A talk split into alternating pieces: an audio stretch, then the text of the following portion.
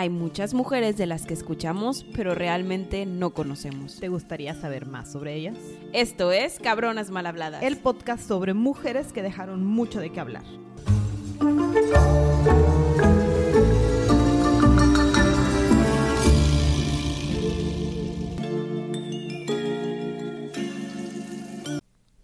Hola Sandy. Gaby.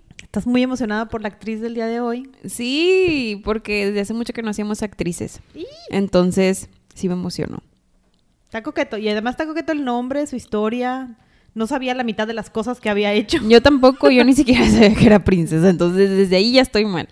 Este, sí, yo pensé que era más de actriz, pero mira, se aprende algo nuevo y está padre porque fue en un momento difícil en Estados Unidos y todo, entonces bueno, ya más o menos, mm, digo, ustedes ya saben quién es, pero vamos a hablar el día de hoy de Grace Kelly, o mejor conocida desde su nacimiento como Grace Patricia Major Kelly. El nombre dramático desde chiquita. Tienen que tener más de un nombre, Gaby. Súper dramático el nombre. Pero Grace está, está bonita. Me gustó el Grace. No. Hasta el Kelly es como un apellido extraño, ¿no? Sí. No es un apellido que escuches tan seguido. Sí, porque te... Sí. Iba a decir algo que no, pero... Muy bien. Grace Kelly nace el 12 de noviembre de 1929 en Filadelfia, Estados Unidos. Sí. Nació en una familia muy acomodada, bastante dinero en su familia. Vienen de desde abajo, o sea, los abuelos Sí. y demás son inmigrantes De ambas familias. De ambas O sea, de la mamá y del papá. entre alemanes y, e irlandeses. Una cosa importante a destacar es que durante el momento en el que nació Grace Kelly, en Estados Unidos teníamos una gran depresión. Sí. Nada más para que sepan, porque el papá de Kelly eh, logró como que sobrepasar esa depresión. Se me hizo un shock muy grande. e- Esta es la gran depresión. Sí, o sea, donde 47% de la zona industrial cayó, no hubo crecimiento doméstico, hubo un 20% de desempleo, o sea, todo no, súper mal. La escena clásica de la Gran Depresión es que la gente usaba los billetes para prender la, las hornillas, la estufa y demás, porque pues, no servía de nada el dinero. Sí, digo, y ahorita andan ahí. No hay depresión Este- en el mundo, no hay recesión. Esa palabra no la usamos. Muy bien. Mejor eso lo dejamos para las noticias. La, la, la. Ok. Su papá era John Brendan Kelly, lo mejor conocido como Jack Kelly. Él provenía de una familia de, de inmigrantes irlandeses que, como comentó Gaby, empezaron desde cero. O sea, él literal fue un obrero que fue creciendo y hizo su propio negocio de construcción y le fue súper bien. Aparte de eso, él era un súper deportista y toda esta familia se caracterizó por ¿Qué tener onda un súper físico. familia? Oye, pero es que aparte todos fueron de que, imagínate ser el patito feo en esa familia que feo. Grace. Grace era el patito No, feo de pero esta Grace familia. Se sacó un Oscar, Gaby. Pero, pero imagínate, o sea, porque sí. Este hombre era un tres veces ganador olímpico de medalla de oro en remo. Y tenía récords mundiales y ganaba cientos de carreras en año. Aparte que trabajó de obrero y se hizo su millonada de... Ajá, el hombre consiguió su primer millón de dólares antes de, lo- de los 30 en una depresión. O- y, y aparte, o sea, ¿Qué? no solo deportista, sino también un excelentísimo emprendedor. Ajá. O sea, lo tenía todo. Y además se supone que era como que súper seguro del hecho de que venía de una, de una familia humilde y que les había costado mucho trabajo. Que también creo que eso le ayudó, ¿verdad? Yo creo que ha de haberle funcionado de Chambeador. algo. Este, dentro de la familia también estaba Walter Kelly, que se dedicaba al vodevil, que era- yo creo que de este lado viene como que Grace, era la, la rara de la familia. Y George Kelly, que era guionista y se dedicaba al teatro y también era súper importante. Este hombre se ganó un Pulitzer. Se ganó un Pulitzer, sí, ¿Qué- apenas iba a decir. qué? O sea, un tres medallista ganador de oro y, y un hijo de que se ganó un Pulitzer. ¿Qué? Digo, eran 10. Te- Ahí tenían un porcentaje alto de... Aún así, ¿cuántas familias éxito. con 10 hijos pasaron por esto? En una depresión. Sí, eso sí. La depre- o sea, que lo hayan logrado con la depresión es lo, es lo más impresionante. Sí. Pero nos vamos con la mamá. La mamá se llamaba Margaret Catherine Mayer. Era hija de inmigrantes alemanes. Mm. Ella fue maestra, exatleta, que supongo que ahí fue donde se conocieron. Yo creo. Eh, también fue exmodelo, la verdad es súper bonita. Si la ven en fotos. Sí, Digo, él también era súper guapo. Sí. Y por eso los hijos todos fueron súper guapos. Sí. Eh, era luterana y de hecho se convierte al catolicismo porque el, pues, el otro es irlandés. eh, Súper católico. para, para casarse con él. Cosas importantes que encontré de la mamá, porque se me hizo también bien curioso, fue la primera entrenadora mujer de la Universidad de Pensilvania. Súper Fue intensa. súper dedicada a, la, a las ciencias, o sea, se dedicó a la primera escuela de medicina para mujeres en Pensilvania y le dieron un doctorado en letras por su trabajo civil. Qué padre. O, o sea, ¿qué? Hoy, ¿consideras que vamos a hablar de ella en algún punto? Yo creo que sí. Al, al menos un Suena bonus padre. express, porque esta mujer siento que... un bonus. un ¿En bonus. qué momento esta mujer, porque sí leí que de- ya que de sus hijos se casaron todos, dijo, bueno, ahora sí ya me voy a dedicar a todo lo que no hice cuando tuve hijos. Qué padre. What? O sea, pero qué...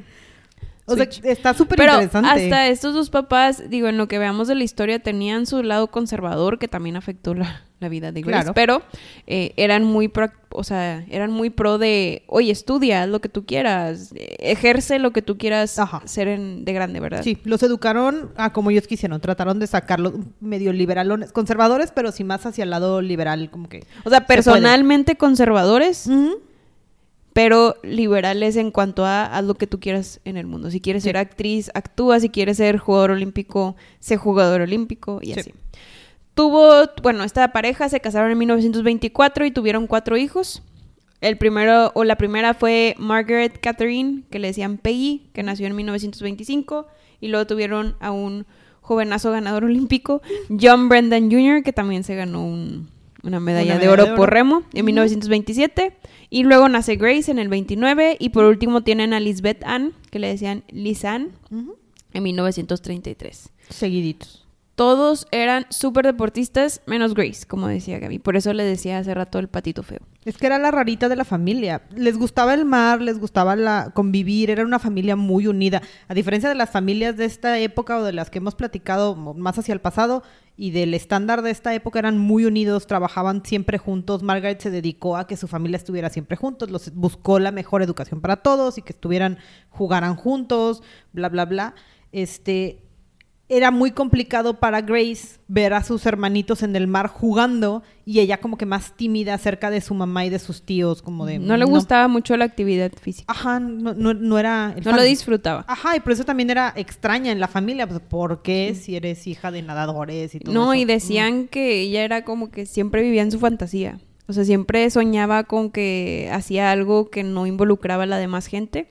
Entonces, aunque vivía en una familia adinerada, los papás sí eran, pues eran estrictos, digo, son deportistas los dos, entonces Mm. tienen cierta Disciplina. disciplina eh, que, bueno, los fue forjando y, y también hizo que se rebelaran unos. ah, como, como nuestra cabrona de hoy.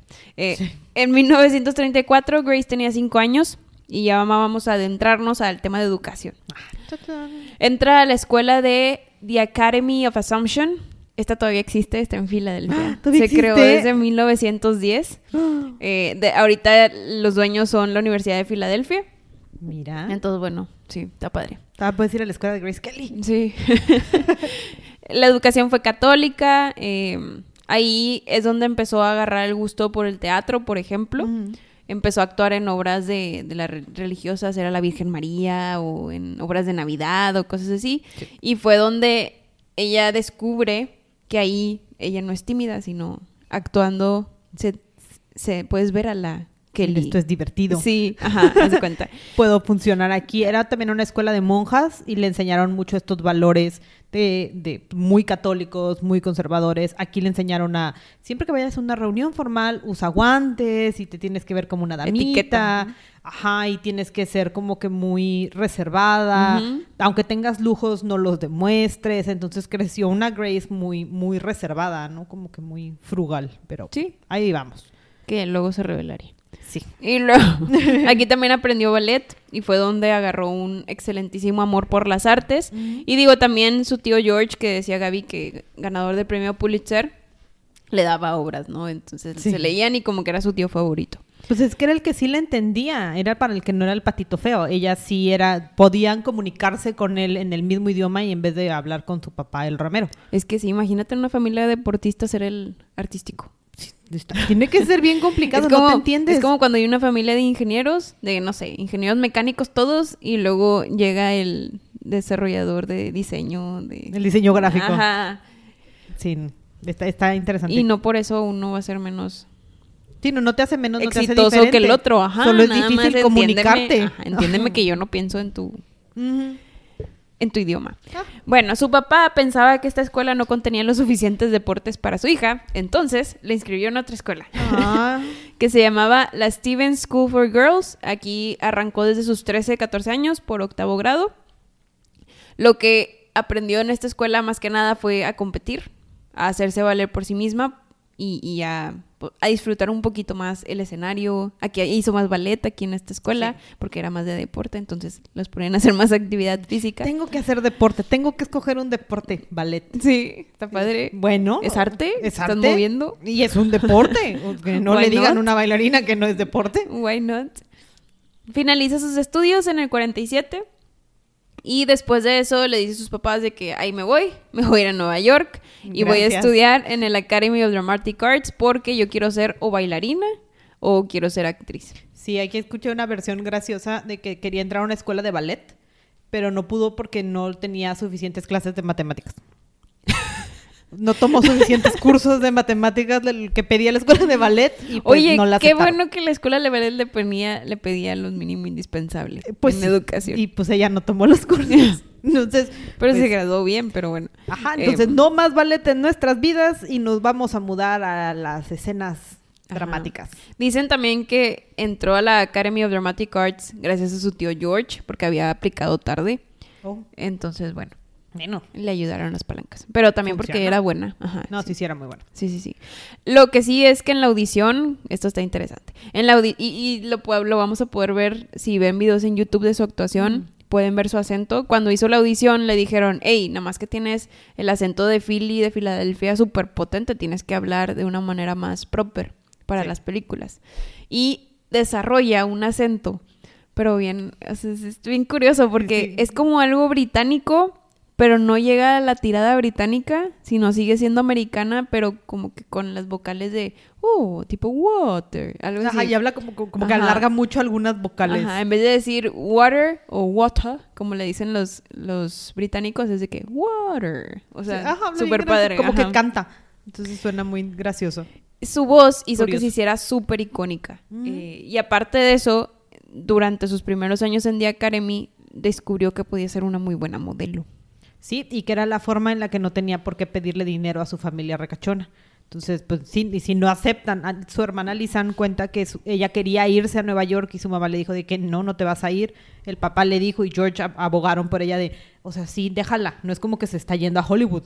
O mínimo es- está, está un poquito Ahorita, más. este, ahorita. Ajá, no, no sabían lo que estaban haciendo. Entonces la dejaron y para que ella no lidiara con esto se dio cuenta que tenía, podía hacer un portafolio de para ser modelo, la empezaron a contratar y empezó a hacer dinero para mantenerse sola. Aparte, súper buena para todos los panorámicos y todo que Sí. sale. Publicó panorámicos de cigarros, de limpieza, lencerías. Salió en un panorámico muy famoso de, de Old Gold, que son cigarros. En Manhattan, así de los primeros panorámicos súper grandotes, Grandotes. estaba su cara. Entonces, pues empezó a lucir.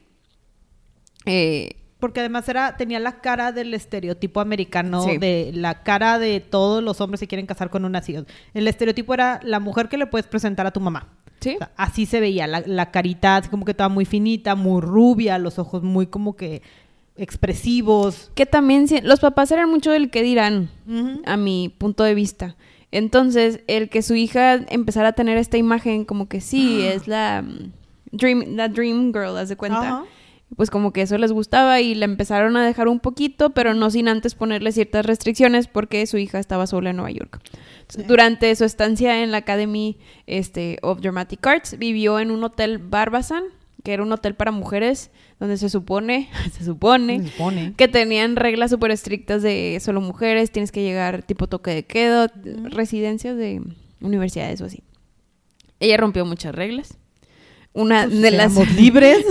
Mi mamá no me está viendo. una de las primeras fue que tenía un maestro que se llama Don Richardson. Ah, sí. Don Los maestros Richard- dan curiosidad a veces. Pero A veces. bueno, este maestro se le ocurrió a ella que era buenísima idea llevarlo con su familia. Claro. Y decir, miren, este es mi novio. Y la familia fue que, "Eh, ¿Qué? No. mm, van, van, que se vaya. Hay que checar el bar a ver si hizo algo mal.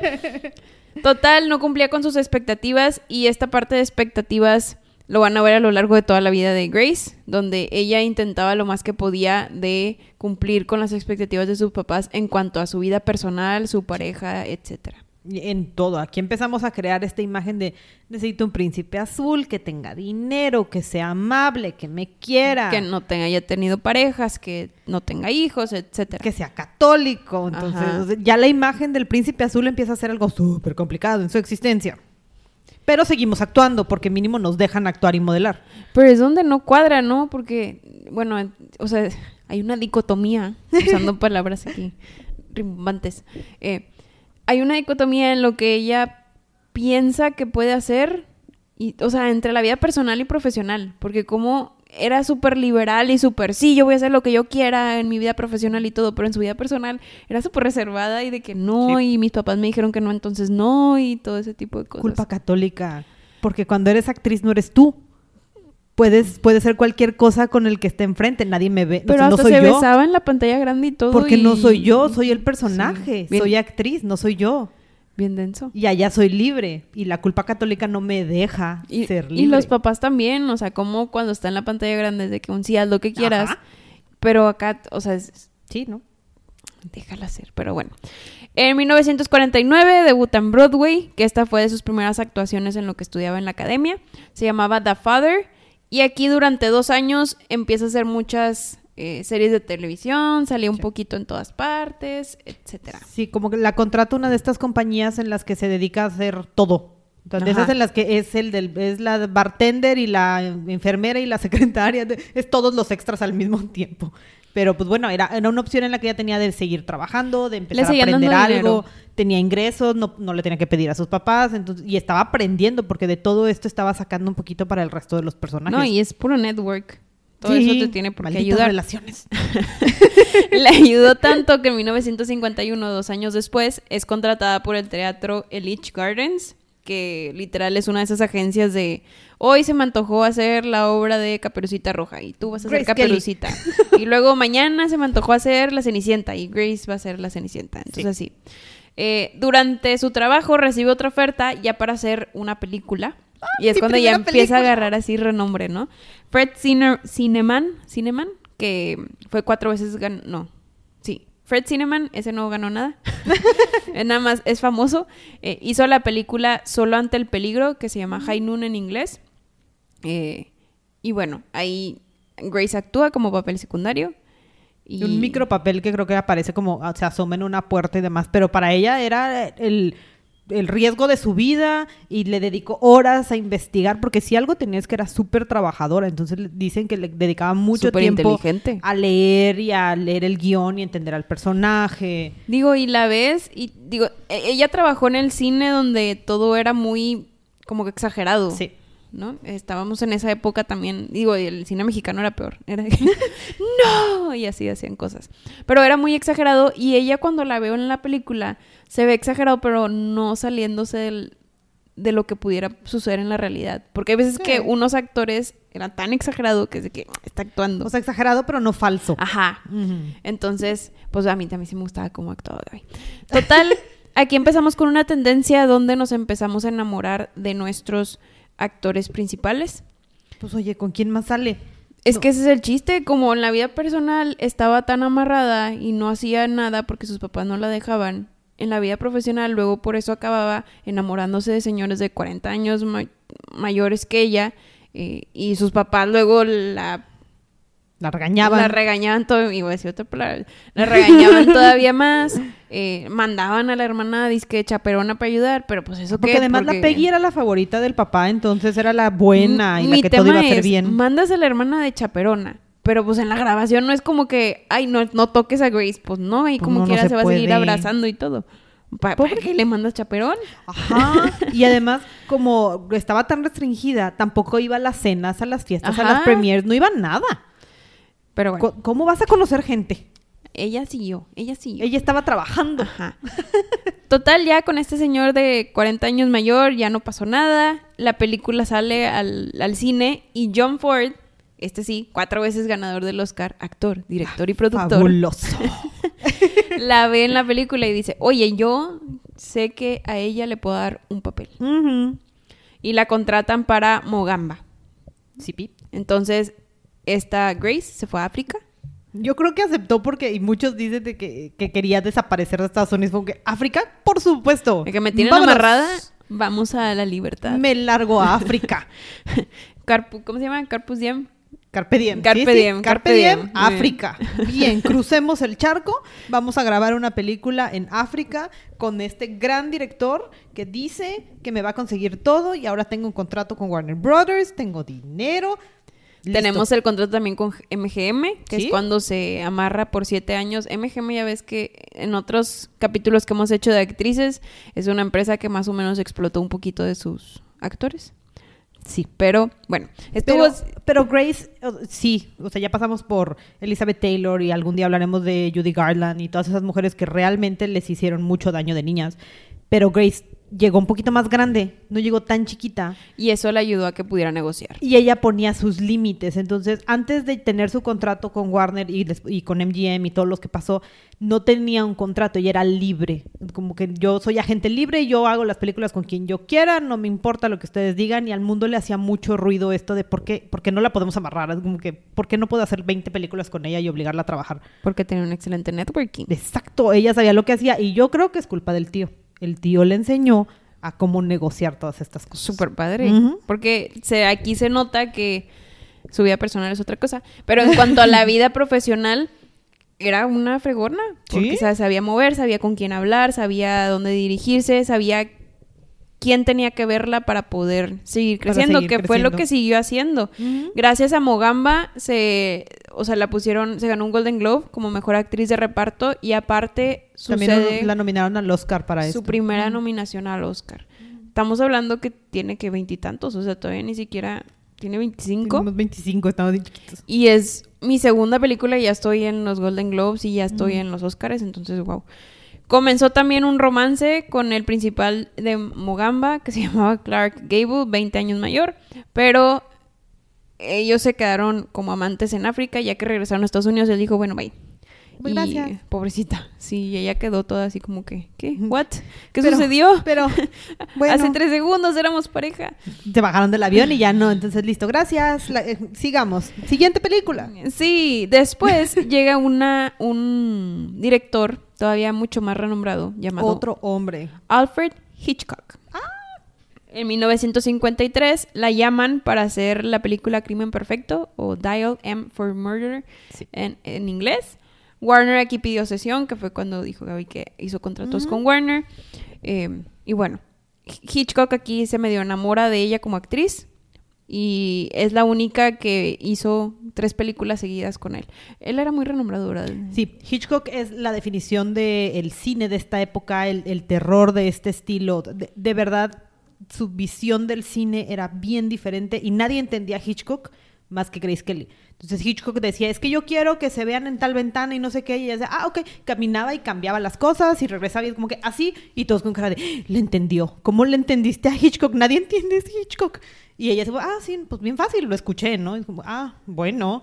Aparte que participaba en temas creativos. Ajá. ¿no? Decían, por ejemplo, el nightgown, digo, la ropa de noche Ajá. que usó en una de las películas que dijo, yo opino que es mejor usar esto. Y fue que, no, sí, Hitchcock tuvo la visión y todo. Ajá, porque le- en, en esa escena en particular, porque además era bien ovariuda de decir simplemente, Hitchcock dijo, te tienes que poner tu batita porque pues te despertaste y él dijo de que, a ver señor, acabo de despertar, sonó el teléfono, ¿por qué me pondría mi bata si estoy sola en mi casa? Ah, pues sí, ¿verdad? Que era donde te digo que era dramático, o sea, era una actuación dramática, pero la de ella era realista. Era creíble, ajá. Entonces es lo padre. Era lógico en la vida y entonces Hitchcock, para Hitchcock era la imagen perfecta de la niña que podía aparecer en sus películas y además se llevaban bien y se comunicaban bien. Entonces, pues bueno, le voy a dar tantas películas como La esta agarró. niña acepte. Eh, Me funciona. En esta película de Crimen Perfecto se enamora de otro protagonista llamado Ray Milland. Milland, Milland. Eh, este estaba casado, de hecho hasta pensó dejar a su esposa, pero Hollywood empezó a hacer las suyas y al final no pasó nada. Eh, los papás estaban muy preocupados porque pues obviamente veían cómo la prensa empezaba a desgarrar a la hija y al apellido Kelly. No, Entonces dicen o quieren mandar a Peggy a, oye, pues guachala, ¿no? Aunque Peggy ya estuviera casada y tuviera hijos, hijos. de que sí, ve, ve a, a ver a tu hermana. Pero eh, Grace fue más inteligente y dijo, no, a ver, mejor me voy a vivir con una amiga. Y fue cuando forza su amistad, porque literal nomás le dijo, hey, ¿quieres vivir conmigo? A, con otra actriz que luego se hicieron súper amigas, llamada Rita Gam. Eh, Rita Gam era modelo también, y pues bueno, estuvieron en un departamento. Sí, ella cuenta, Rita decía que, pero es que no, tengo que viajar como cuatro horas para ir a trabajar, no te preocupes, yo pago la renta. Bueno. De que nada más necesito que vivas conmigo. Es más, puedes vivir allá donde, allá cerquita, pero di que vives aquí. Aquí, aquí vives y funcionó y, se llevaban bastante bien después y le contaba sus, todas sus tragedias. Se volvió su bestie. En 1953 tenemos la segunda película que hace con Hitchcock que se llama La ventana indiscreta. Peak. Aquí fue como que el, bueno, empezaba su auge dentro de Hollywood sí, y aquí eh, pidieron permiso porque ella tenía contrato con MGM y Paramount era quien iba a hacer la película, pero como Hitchcock presionó tanto, fue como, ¿me la prestas? La prestaron y a cambio de eso tenía que hacer otra película. Y entonces aquí viene una seguidilla de películas de un año. Hizo como cinco películas en ocho meses. Se la bañó. Pero pues porque tenía que salirse de contratos y regresar a otros y no, y MGM, cosas que quería hacer. MGM la forzaba porque dice, o sea, ¿cómo con ellos sí tienes fama, pero con mis películas no? Pues porque tus películas son malas. Son malas, no funciona. Pero bueno, el caso es que... No es la actriz, eres tú. Trabajas con Hitchcock en este y con Paramount y luego regresamos a después hacer Los Puentes de Tokio. Sí. Este, también tenemos nuestro microaffair con nuestro principal. Aquí tenemos nombres como James Stewart, William Holden, nombres muy importantes para esta década del cine, que de verdad como que una época muy dorada en el cine. de verdad, nombres muy importantes. Y ella quería trabajar con William Holden, entonces dijo, bueno, vamos a hacer los puentes de Tokio. Me obligaron a hacerla, pero ok, va. Este, y luego firma el contrato para que la dejen hacer Country Girl, tiene que hacer Greenfire, pero primero tenía que grabar Country Girl. sí. Durante los puentes de Tokio, mucha gente le empezaba a decir un, oye, es súper buena, pero como actriz secundaria, no como protagonista. Entonces hubo muchos críticos que de verdad sentían que no tenía las guts, como que el, sí, los ovarios para decir, oye, yo puedo hacer cualquier papel que me pongas. Y cuando empezó Country Girl, fue cuando pudieron ver la verdadera actriz que hay dentro de Grace Kelly. Eh, porque literal, en todas sus películas anteriores, siempre era el mismo papel. Un, bueno, no siempre el mismo, pero muy similares. Era, era la, la joven con, con su estereotipo de modelo, ¿no? De con la que me quiero casar, con la que todo eso que la, sociedad cultivaba en ese entonces.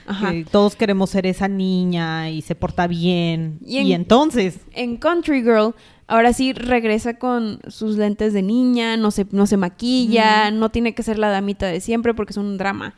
Entonces, aquí es donde demuestra que sí puede ser una verdadera actriz. Cabello recogido, o sea, era de verdad, estaba muy limpia, la imagen era muy, muy limpia. Entonces, gran actuación. Termina Country Girl, se va a hacer Greenfire, que honestamente no, no encontré prácticamente nada de Greenfire. se fue a Colombia y aparte de la película, ni sus luces. Dios, X con esa película, pero bueno, era para poder liberarse de todos los contratos. Hace su otra película con Hitchcock. Entonces, felicidad y alegría. Regresa y va a hacer la publicidad de su siguiente película. Con Hitchcock. En 1954, que se llamaba To Catch a Thief. Exacto, cómo atrapar a un ladrón. Se fue a Francia, a Costa Azul. Está muy bonito Costa Azul. Lo googleé, no sabía que era.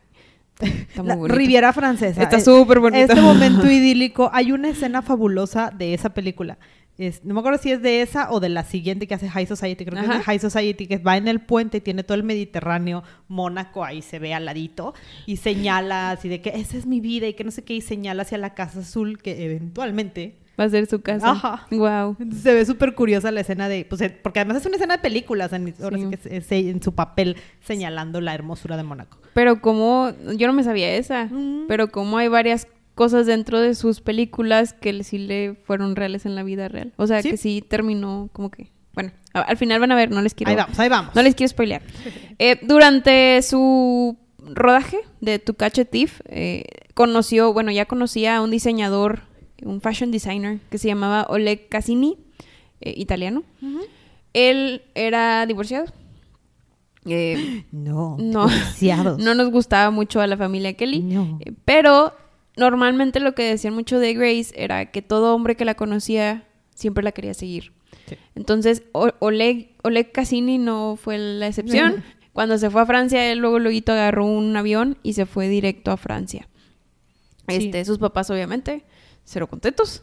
Sí, los papás no eran los seres más felices en mientras todo esto sucedía y ella en este punto es en el que empiezan a destacar mucho que era muy humilde, o sea, como que no se vestía tan rimbombante, no hacía tanto como que alarde de cómo se vistiera el maquillaje era muy delicado, Sutil, ajá. Eh, el peinado tampoco era así como que súper rebuscado, no era Liz Taylor, pues. y que era también lo que llamaba la atención. Ajá, y era bien extraño. Era muy bonita. Y luego también decían que su sentido del humor era bien raro porque todo le causaba gracia. Ella no se tomaba a sí mismo tan en serio como una gran actriz ni nada. Entonces era como que bien raro una mujer alegre, feliz, tan segura de sí misma, tan sencilla. Para esta época era como que, ¿quién eres? Platica, ¿me cuentas más de ti? Sí. Como que, Porfa. Sí, sí, sí. Eh, total, en 1955 gana un Oscar Fácil. Por Country Girl, por Country Girl y un Globo de Oro a Mejor Actriz Dramática. Y ya lo había logrado todo. Sí, ella, ella mencionaba, y sí me gustaría destacar porque acabas de decirlo de sencilla. Ella mencionaba mucho en sus entrevistas, más cuando ya fue reina, eh, que le gustaba y le encantaba su trabajo. Ella adoraba o sentía una gran pasión por actuar, por, por hacerse pasar por, por otras personas y todo. Ujú. Pero lo que no le gustaba era ser una actriz de Hollywood. O sea, le gustaba ser actriz.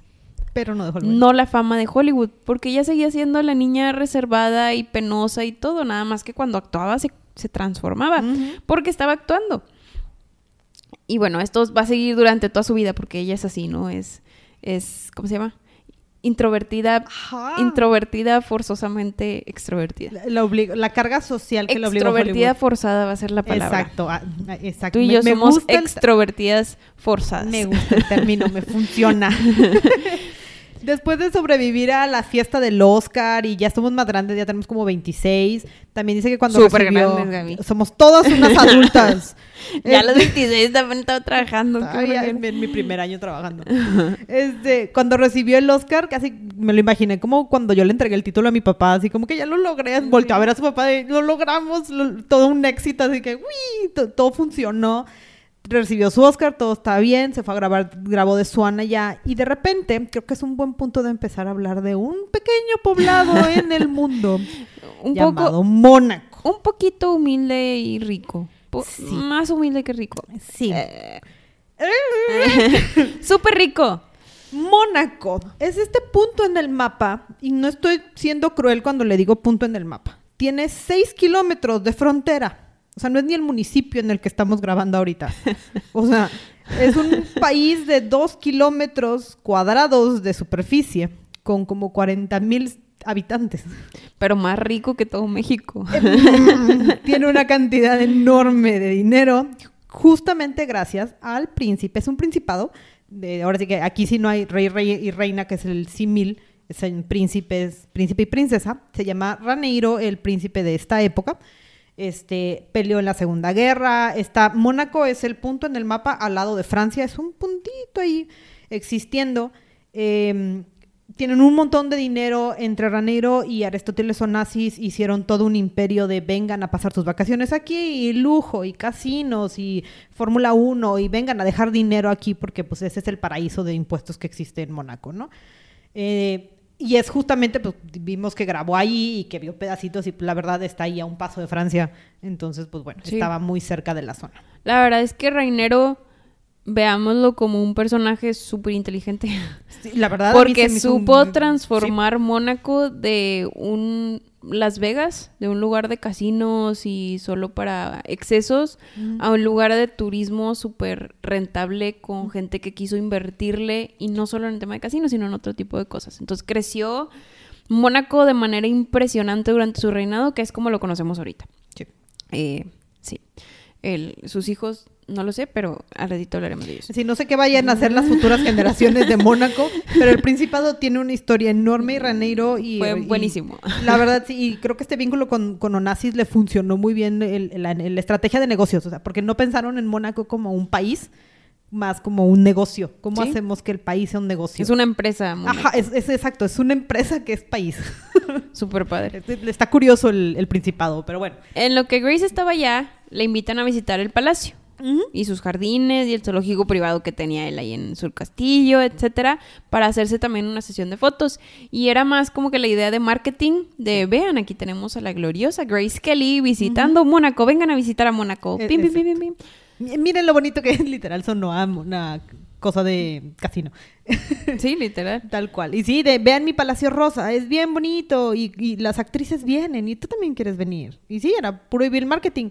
Y entonces, al todo el equipo de publicidad de Raneiro dijeron, "Ah, oye, Está guapa. y, y- y mi marketing, yo ¿Ayuda? creo, suena bien. ¿Qué te parece? Porque ahorita tú eres el soltero, el soltero más codiciado de toda Europa. Tenemos un buen de dinero y está bien bonita. Y es famosa. Ajá. Y se conoce por ser sencilla, pero a la vez exitosa. Y es católica. Un partidazo. Lo bueno es que no nada más fue por eso que se unieron, sino realmente sí se habían enamorado. Sí. Eh, aquí Grace Kelly estaba grabando también Alta Sociedad y durante los rodajes pues se, se- se ponían cartas, se veían, paseaban, etcétera, hasta que un día Reinero viaja a Philly, a Filadelfia con los con la familia de Grace y le pide la mano. Chan, chan. Obviamente, la familia, durante el compromiso del 5 de enero de 1956, está muchísimo más que encantada. ¿Por qué? Porque era un hombre que solo le llevaba 6 años, Mm. no eran los 40, como que no estaba divorciado, era de buena familia, de súper buena familia, tenía mucho dinero. Entonces, pues era lo que había que, ¿verdad? Eh, aquí también Grace, al, al anunciar el compromiso, se le hizo saber por Reinero que no podía seguir actuando. Eh, Sí. El hecho o el comentario fue que pues no podía salir en la pantalla abrazada o besando a otros hombres cuando era la princesa de Mónaco. Sí. Eh, rompe el contrato con MGM y MGM obviamente nunca sale perdiendo. Y le dijo no te preocupes tú ve cásate no te voy a afectar solo dame los derechos de tu boda o sea de filmar Y, la boda y con eso Y ya, este, nos no, salimos no te del estoy contrato. pidiendo la gran cosa Obviamente no, no, no estamos pidiendo nada, nada fabuloso. Ajá. Eh, la familia de Grace da una dote de dos millones de dólares. eso estaba bien chistoso porque ya estamos en los 1956 ¿Por qué necesitas dar una dote a una? Bueno, digo lo bueno es que Mm. Jack tenía el dinero exacto. Entonces logramos dar la dote y Jack paga que, mova- que movamos a todos, incluido al perro, para que viajemos a Mónaco. oye tú sabías que le hicieron un análisis para saber si podía quedar embarazada Era la nota. Aparte. Porque, bien importante, Mónaco tiene una cláusula en la que solamente puede seguir siendo un principado independiente siempre y cuando un Grimaldi esté en el trono. Entonces, no puede no haber herederos. Por eso, si vienes y te casas de fuera de la familia, tienes que ser fértil. Cuando, cuando leíste que era Reinero Grimaldi de la dinastía Los Grimaldi, ¿no pensaste en el diario de la princesa? Por supuesto. siempre que pienso en Grimaldi, pienso en, en la princesa de Disney. en Amelia Mignonette, siempre. Termópolis Renaldi, pero es Grimaldi. Y Ajá. seguramente de ahí viene. Pero sí, este, eh, por eso la tuvieron que someter a un análisis de, de fertilidad, porque de- urge y, y siempre urgido, pero en esta familia en particular, porque si deja de haber un Grimaldi en la corona, se regresan a ser parte de Francia. Guau, yo no sabía eso. Entonces, pues no, no aplica. No podemos. Y tenía no. que ser varón, eso sí. sí. Eso sí. sí. En, en 4 de abril de 1956, Grace, como dice Gaby, se llevó hasta el perro en el transatlántico SS Constitution. eh, por mar se van hasta Mónaco. Eh, fue un pasaje muy, muy, muy feo. este, subieron muchos periodistas al barco. De hecho, se querían subir. Dicen que más de 400 solicitaron subirse al barco nomás para estarle tomando fotos 24-7. A Grace, que la pobre no le gustaba que le tomaran fotos. Por toda la duración de tu viaje a Mónaco. Imagínate, nunca te podías ver mal. No, no, O sea, nunca podías salir a ¿Chongo? ver. Ajá, no se podía. no. Este, total, cuando se salió de Estados Unidos, un chorro de fans fue que adiós, y sí, o sea, eran millones, dicen. Y cuando llegó a Mónaco, dos mil personas también, veinte mil personas la recibieron. Media población del Principado. Oye, era famosa, eso es importante. Oye, en porcentaje No. es un montón.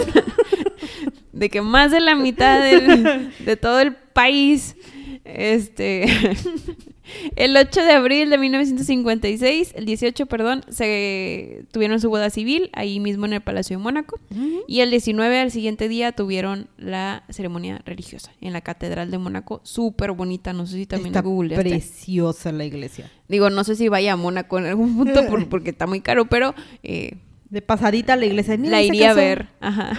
Sí, se- el vestido muy bonito, mangas largas, básicamente de cuello de tortuga lo diseñó. Súper diseño, súper fit. Ajá, o sea, súper, súper fit porque tenían que destacar mucho la figura y a ella le gustaba, o sea, no le molestaba, porque también dicen que este fue como que el papel de su vida, ¿no? O sea, lo tomó más como de, pues voy a actuar a que soy princesa de Mónaco. No, no, no soy yo, soy la princesa de Mónaco, ¿no?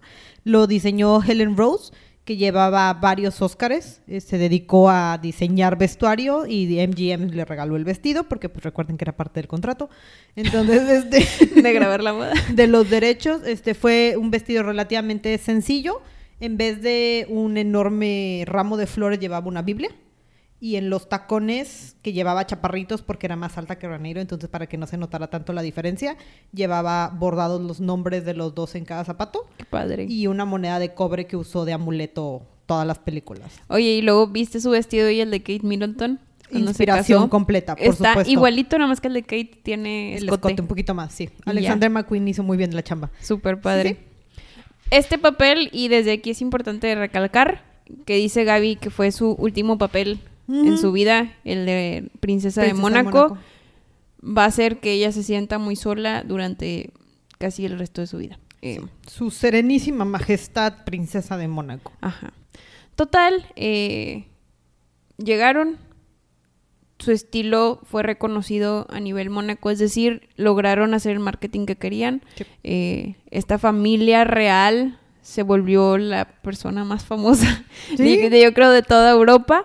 Eh, donde había sencillez, pero también había lujo y había inversiones y todo esto ayudó a que Reinero pudiera lograr su plan de crecer Mónaco como lo conocemos ahorita. Tuvieron tres hijos, Carolina en 1957, Alberto II en 1958, Estefanía en 1965. Al final les decimos qué onda con ¿Qué ellos, onda? ¿Qué está pasando con ellos? ¿Qué onda con los hijos? Porque qué vida. Eh, obviamente cuando nació Alberto hubo cañonazos y todo el mundo contento porque ya teníamos fiesta, heredero. Tenemos herederos. Y sí, Y, las además otras. tenemos a, a los reemplazos, ¿no? Son niñas, no importa, pero son reemplazos. Ajá, Entonces, cosas sea- pueden sucederle a esta familia. correcto. Tenemos a fu- princesas que pudieron ser de Mónaco. Hay cómo seguir adelante con esta dinastía. En años anteriores había costado mucho trabajo. Raneiro no tiene hermanos, entonces sí costó mucho trabajo mantener a los Grimaldi. Y ella dijo, ya chingamos, ¿no? O sea, ya les di a sus hijos, Mónaco ya tiene todo el lujo que ustedes querían, ya me puedo empezar a dedicar a lo que yo quiera, ¿verdad? Y ya. no. ya literal, ya nunca la volvieron a dejar actuar en ninguna película. Hitchcock, de hecho, Lo intentó. lo intentó, intentó promocionarle una nueva, una- un nuevo guion que tenía que se llamaba Marianne. Y casi lo logra, pero es un drama muy intenso. Y creo que incluso en la película se suicida el personaje. Entonces, ¿Cómo la princesa de Mónaco va a hacer eso? si no, no iba a funcionar, entonces la obliga a Ranero a renunciar. Pues sí, sí está complicado. Pero ella usó toda su energía en voltear la, la opción y tal vez no en educar a sus criaturitas, pero empezó a generar fundaciones. No en educar a sus Pues es que las criaturitas no estaban cooperando a la causa. Ahorita vemos. ahorita O sea, vemos. no, es- no, no se los spoilees. A, a estas niñas, pero bueno, eran muy complicados. Entonces, Sí. por esta Oye. época, ¿qué pasó? Perdón, ¿te sabes el chisme de la hermana de Reinero? Ah, sí. Sí, te sabes el chisme. Ah, ¿Es sí. momento de decirlo o me espero? Cuéntales el chisme, cuéntales el chisme. Bueno, es que Reinero tenía una hermana. Y esta hermana estaba medio. medio. Era muy intensa, mm, Sí, sí. por no decirle loca, pero estaba muy intensa. No, sí, porque el, el loco es un No término. nos gusta se decir trataba- loco. No, no le ayudaban a que ella fuera un ser eh, funcional Exacto. en la sociedad. Entonces, ya lo dije de una manera bien. Más, más correcto, políticamente, políticamente correcto. Tú muy bien. Muy bien. Total, esta hermana era como de película. Era de esas hermanas que querían destronar al hermano y poner a su hijo en el Principado de Mónaco. Nació como 300 años después O de cuando era yo posible. me siento en los 1600. y yo dije, ¿qué onda? Estamos en pleno le 1980 pasó? y todavía sigue siendo esto. Sí. Total, lo que hizo es que Reinero, antes de que se casara con Grace, tenía una novia. Eh, y lo primero que hizo fue, no, es que tu novia es infértil y tú no vas a tener hijos, entonces mi hijo tiene que ser el, el príncipe heredero a Mónaco y yo voy a ser su regente. Ajá. Aparte que la hermana de, de Reinero, o sea, no tenía una vida estable. Tuvo No. un novio con el que tuvo al hijo y luego está con otro novio y se... O sea... O sea, era todo muy menos complejo, la imagen ajá. que necesitábamos en Mónaco. Total, ella quería desterrar a Reinero. Pero cuando llegó Grace, No, no, no, se mi le casa truncó no. el plan. Ajá, porque aparte Grace puso... Yo voy a actuar como princesa, a mí no me quitas nada de aquí. Y además tuvo hijos al año. Ajá, entonces empezó a tener hijos y ya que nació Alberto fue un caso No, pues ya. fallido y lo que hizo porque sí era muy, eh, muy tajante la hermana de Reinero, o sea, era muy intensa, eh, fue, oye, te invito de la manera más cordial Amablemente te invito a que evacúes Mónaco. a que te vayas del palacio y ya no vuelvas, por favor. Bye. Entonces, ya, ese, ese era el... Pero a mí me gustó que, que ovarios de mujer de decirle a la hermana, ¿sabes qué, cuñada?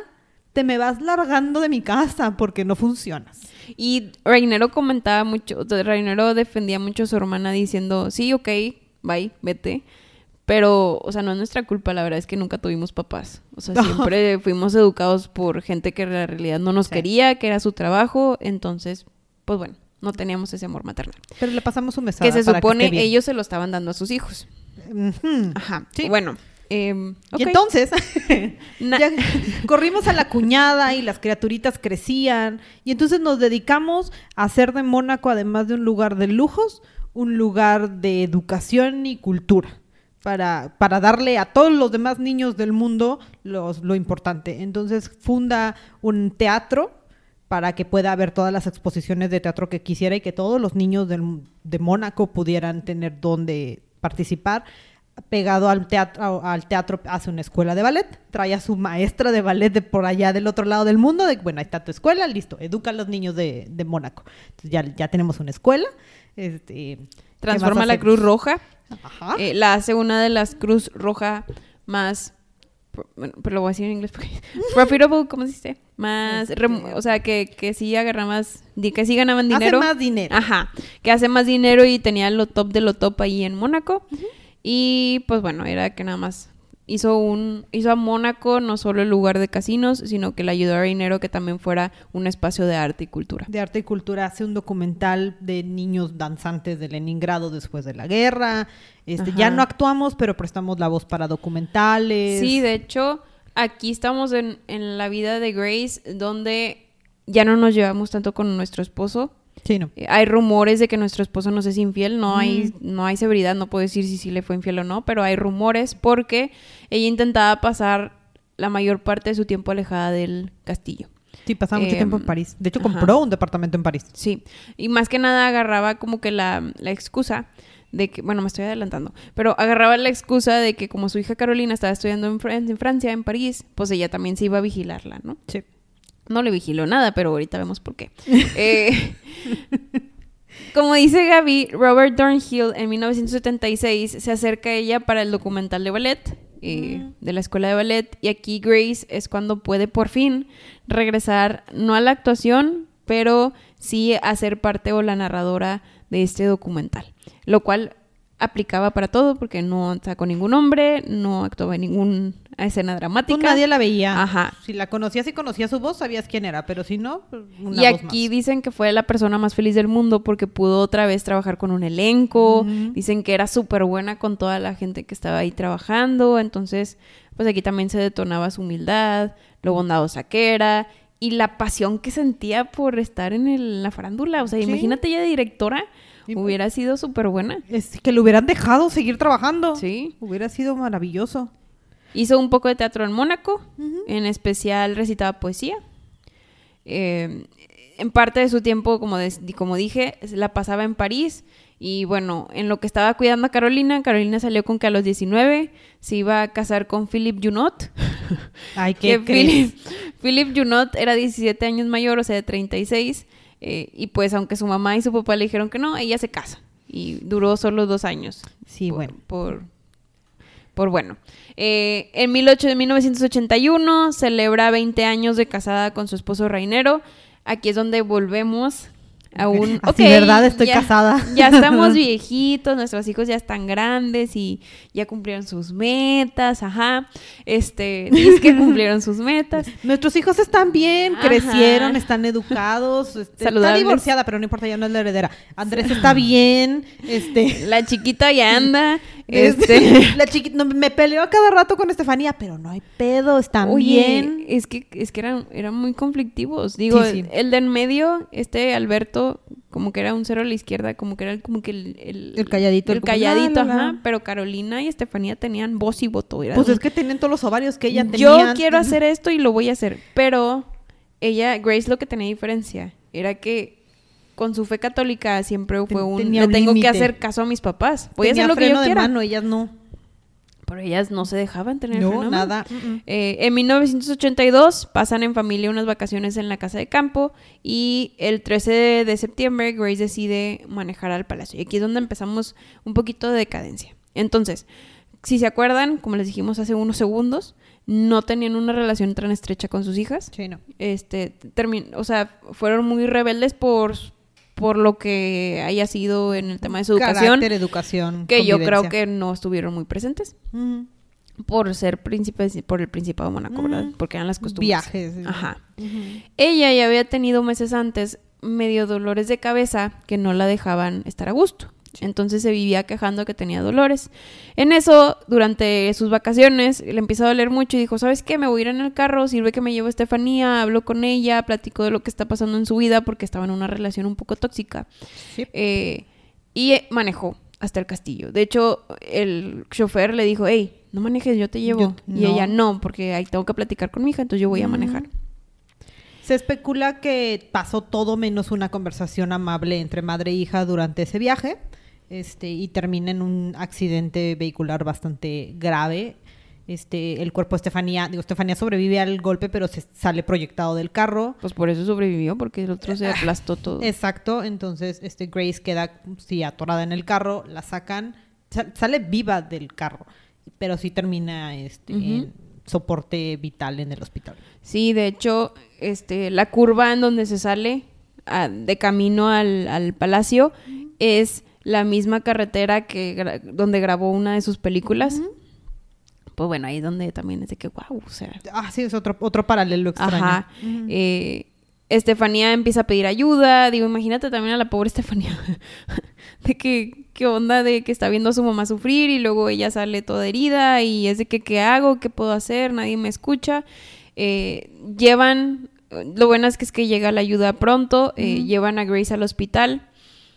Eh, por el accidente le dicen que le detectaron dos lesiones del cerebro, una que fue por el accidente y otra que fue el causal en esta teoría del por qué chocó, que fue que estaba teniendo una embolia, que posiblemente fue seña de que ya le estaba como que medio pasando debido a los dolores, Los dolores de, de cabeza que había tenido.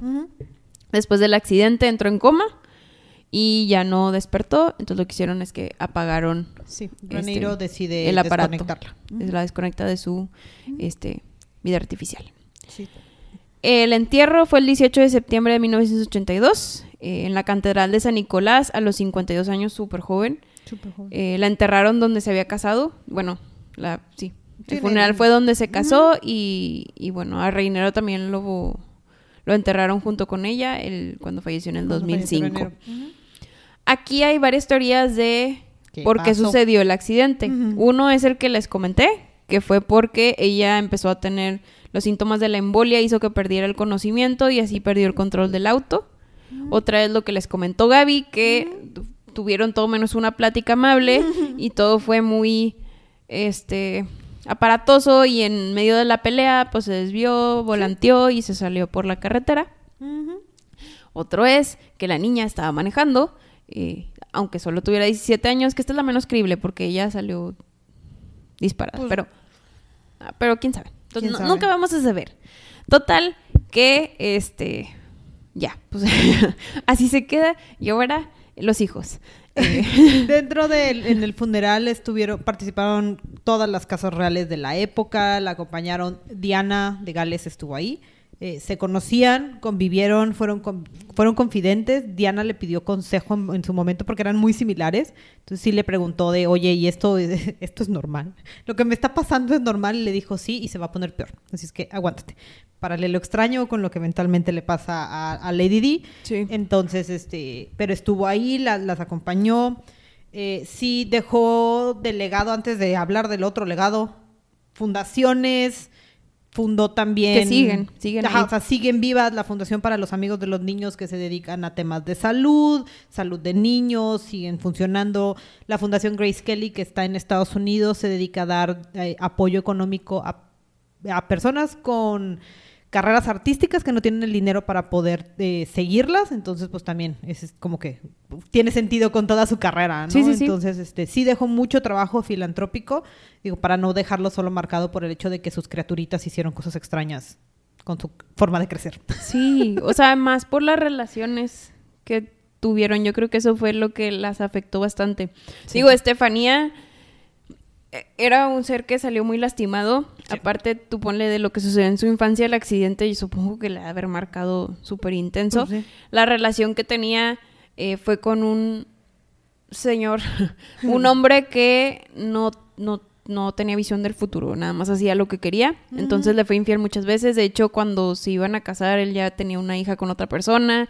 O sea, no era un ser estable para una niña que no era estable. Entonces, pues dos inestables suceden en infidelidad y divorcio. Se termina divorciando, se vuelve a casar, tiene varias relaciones fallidas y, y, pues varios hijos, ¿no? Eh, esta Carolina se casa primero con la persona que no quería su mamá, con Philip Junot, se divorcia, después se casó con otra persona, eh, fallece tristemente y ahorita está felizmente casada y es muy buena. Eh, cuando todavía no se casaba su hermano Alberto, fue reconocida como una súper buena princesa de Mónaco. Ayudó mucho como la primera dama de cuenta. Sí, porque ella era la primera dama y ahorita es la encargada de la Asociación para los Amigos de los Niños. Entonces es como que la... Y luego Alberto se casó ya grande. eh, Bastante. Bastante grande. Eh, se acaba de casar en el 2011. Sí, o sea, nada. casi nada con Charlotte, que es una nadadora olímpica, fue a sacar este, ideas de sus abuelos, Sí, sí, sí. este, sudafricana. También fue muy complicado. No la, es, es raro porque después de Grace Kelly es complicado llegar a ser la nueva princesa de Mónaco. Entonces, pues bueno, pobre, pobre Charlotte sí la han presionado mucho. Pero pues, ya tiene gemelitos, este, hay herederos. Ya está su, su hijo varón. Entonces, bueno, ya está. Los Grimaldi. Ya están asegurados. Hay- más. Grimaldi para seguir adelante. Es Este, correcto. Sí hay mucho de, de Andrea y todos los hijos Casaraye que, que siguen, ¿no? O sea, sí hay mucho show alrededor de ellos y drama y bla, bla, bla. Pero pues, Porque siguen siendo foco. O sea, es- siguen todo llamando- príncipe y princesa de esta época es foco para chismes, para noticias, para lavaciones o para lo opuesto. Exacto. O sea, sí hay de todo, pero pues bueno, de Grace Kelly se- nos quedamos con como 11 películas, una colección enorme de ropa, su vestido de novia sigue funcionando y creando un montón de tendencias. Creo que hay una, una actriz reciente, además de, de Kate Middleton, que usó Es inspiración que del está vestido. bien bonito. Sí, porque es para la bonito. época que se casaron, me acuerdo que los vestidos eran así todos intensos con Sí, no, el de ella es como que un chorro de hombros y este es muy sencillo. Ajá, puro encaje. Se sigue vendiendo una carterita eh, de Hermes que ella usaba cuando estaba embarazada de Estefanía. Entonces sigue habiendo mucha influencia de Grace Kelly. En el Y yo creo que nunca se va a quitar porque dejó un buen legado y Mónaco siendo la potencia que es económicamente, pues va a seguir siendo foco y nunca se les va a olvidar su reina extra- su princesa extranjera. Exacto. Y aquí los dejamos con esta historia de Grace Kelly. Eh, esperamos les haya gustado y por favor manténganse en on touch, in touch, porque va a haber más historias sobre eh, mujeres super cool. Más cabronas. ya, no supe, ya no supe qué decir. Pero nos vemos a la próxima. Bye. Si quieres escuchar algún especial, no dudes en contactarnos en nuestras redes sociales. En Instagram como cabronas mal habladas, guion bajo podcast. Y por correo cabronasmalhabladas arroba gmail.com. Contáctanos y dinos de quién te gustaría escuchar. Bye.